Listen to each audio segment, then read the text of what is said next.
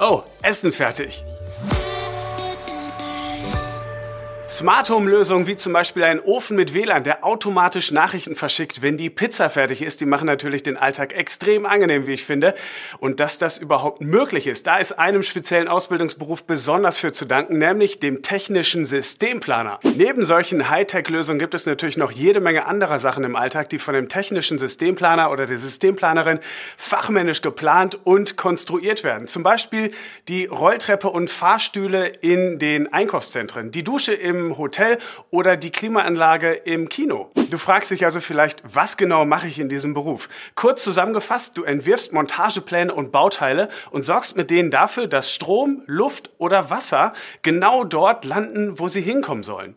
Dein wichtigstes Hilfsmittel bei der Arbeit sind sogenannte CAD-Programme. Das steht für Computer Aided Design und bedeutet, dass du am Computer 2D- und 3D-Modelle entwickelst. Du sprichst dich also mit deinem Auftraggeber zunächst ab und entwirfst dann originalgetreue Grundrisse und Flächenmodelle. Im nächsten Schritt berechnest du dann genau, welche Materialien dafür benötigt werden und vor allem auch in welchen Mengen.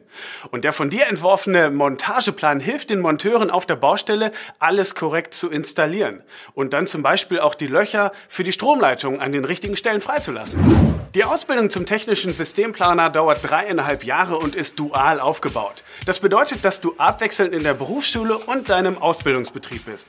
Das kann ein Ingenieur- oder Planungsbüro sein oder auch das Konstruktionsbüro für einen Betrieb in der Kommunikations- und Informationstechnik. Noch vor dem Beginn deiner Ausbildung steht eine wichtige Frage an. In welchem Schwerpunkt möchtest du technischer Systemplaner werden? In der Versorgungs- und Ausrüstungstechnik kümmerst du dich um Heizungs-, Klima- und Sanitärtechnik. Du entwirfst also zum Beispiel ein Lüftungssystem in einem Einkaufszentrum. Im Schwerpunkt Stahlbau und Metallbautechnik sorgst du dafür, dass ein Haus einen Balkon bekommt. Möchtest du elektrotechnische Systeme planen, wirst du zum Beispiel in einer Produktionshalle die komplette Heizungsanlage entstehen lassen. In der jeweiligen Stellenausschreibung eines Unternehmens sind die angebotenen Schwerpunkte übrigens in der Regel schon angegeben. In diesem Beruf bist du meist im Büro am Schreibtisch und arbeitest am Computer, bist aber auch mal am Zeichentisch zu finden. Zudem hältst du dich auf der jeweiligen Baustelle auf. Im ersten Jahr deiner Ausbildung verdienst du im Schnitt 840 Euro brutto im Monat, im zweiten Jahr 880, im dritten 950 und im letzten Ausbildungsjahr 1000 Euro monatlich. Stellt sich am Ende also die alles entscheidende Frage, weshalb du genau diese Ausbildung machen solltest? Ich finde, die Antwort ist relativ naheliegend, denn als technischer Systemplaner arbeitest du in Branchen, die extrem wichtig sind. Zum Beispiel der Industrie und dem Handel. Fabrikhallen und Geschäfte, die werden immer gebaut. Das heißt, du bist in einem Beruf mit Zukunft, wo auch jede Menge Geld fließt. Und das heißt, langfristig kannst du auch echt gutes Geld dort verdienen.